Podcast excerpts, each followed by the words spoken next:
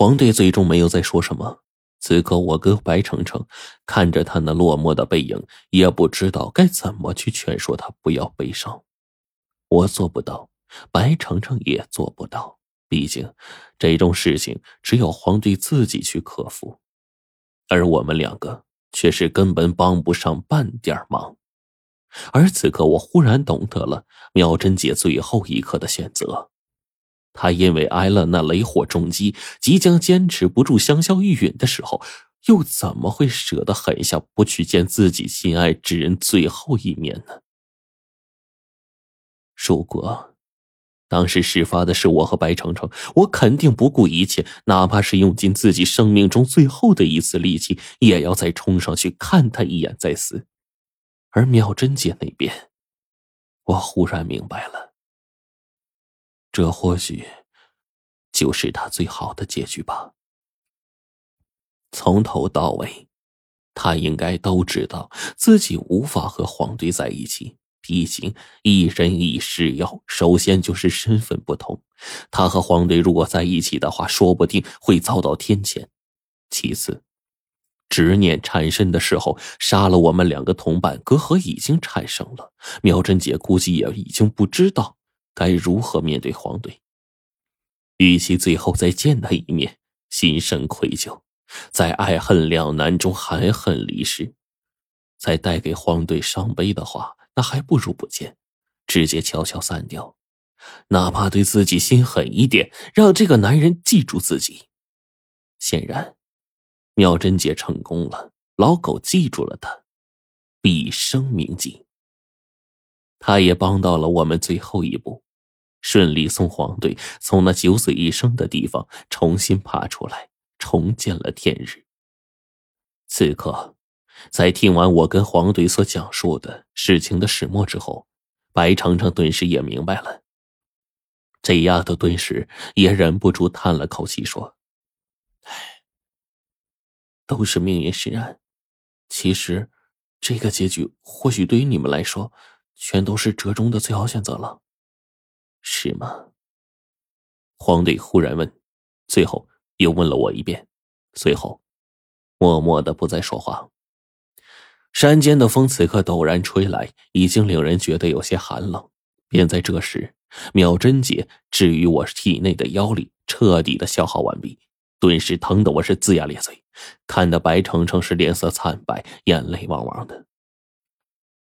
好在飞尸的速度极快，尤其是这东西使劲弹跳一下就能跃出去十几丈，借助山地间的落差，很快就能翻越数座山崖。凌晨时分，锁龙村里所有的畜生这一刻全都不安分起来，原本守夜的家狗匍匐在地，不敢发出声音。圈里的畜生们一个个发出呜呜声，仿佛在不断的哭泣着。三具飞尸，距离我们不远处的位置停下来，被黄队拆散。此刻，我跟黄队相互搀扶着，由白程程在搀扶着我们，缓缓的朝着自家屋里走去。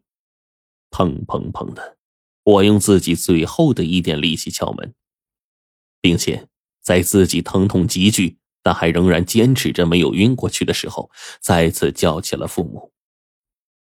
奶奶这个时候第一个从偏房出来，看到我憔悴的模样，顿时是泪流满面。爸妈打开屋门，一见到我的瞬间，眼泪全都流下来了。我也是在连续睡到第二天下午时分醒来，照镜子的时候，才看到自己此时的一张脸。因为在那个地底空间，我因为临经的事情暴走，变成了那种说不清楚的形态。但这样的暴走，令我的身体强度根本无法消化。此刻，我浑身上下布满无痕，浑身上下赫然都是啊，脖子、脸上、手臂，全都布满了类似蜘蛛网一般密布的无痕。实际上。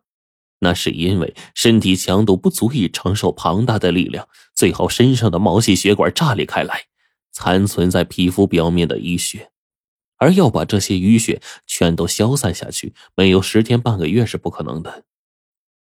在我醒来的当天下午，老爸忽然悄悄来到我房间，看着我，面色郑重的说道：“还疼吗？”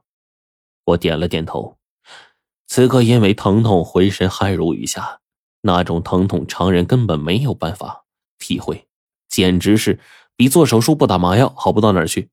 更何况我身体的伤势如此严重，这疼痛持续个十天半个月也说不定啊！果然，老爸这个时候把症状问了一下，然后直接用手在我心口仔细一捏，轻而易举的就捏到了那枚鳞晶。随后，他叹了口气说：“唉，原本当时啊，我和你爷爷还以为你能逃过一劫，却不曾想。”逃过一劫，我我愣了一下，我爸这话什么意思呀？他还能清清楚楚找到林晶所在？难道说，爸，你怎么知道林晶的事啊？我顿时问道。你爷爷说，这是龙王爷的惩罚，和神的诅咒。原本在你出生开始，一直安稳到了十八岁，我都没有从你心口处找到这枚林晶，还以为咱们家以后不会再受这种惩罚。却不曾想，到了今天，你却也是生出这种东西。你爷爷那一辈隔代传，这没惩罚到我身上，却反倒……哎呀！老爸这个时候重重的叹了口气，捶了自己几拳，看得我是心疼无比啊。最后，他想起什么似的，对我说：“是不是觉得浑身都疼，而且还疼得厉害呀？”我点了点头。老爸说：“你放心。”我有办法解决这种疼，还是你爷爷的不传之秘呢。之后啊，老爸便走出房间叫奶奶，请奶奶在家里找爷爷当年埋下的东西。虽然此时我还并不知道这一切的事实真相，但是我觉得老爸他肯定知道些什么，或许正是和我身上的灵晶有关。此刻我顿时激动无比，等着老爸的下文。良久，黄队在边上帮着奶奶扛着锄头，在屋里挖起来，反倒是弄得我很是吃惊啊。而这个时候，老爸重新进屋，开始找起了东西。这会儿，我十分确定他们一定知道内幕。我直接问老爸：“爸，你是不是知道些什么东西啊？我我心口处这枚血红色的鳞晶，它它是什么呀？”被我这么一问，老爸最后叹了口气说。你爷爷说，那是一枚逆鳞。逆鳞，我顿时更疑惑了。逆逆鳞什么东西啊？常言道，龙有逆鳞，出之必亡。这是你太爷爷当年说的一段旧事。哎，造孽呀，造孽呀！我爸顿时叹了口气。果然，老爸是知道的。我顿时便反问他起来。咱们家原本就是从东北迁过来的，当年太爷爷将全家从营口迁到了这秦岭南路，算来已经过去八十年了。你，老爸此刻一听到我的话，顿时大吃一惊：“儿子，这些家族隐秘，你听谁说的？”我摇了摇头说：“哎，老爸，这些事儿我我早就知道。”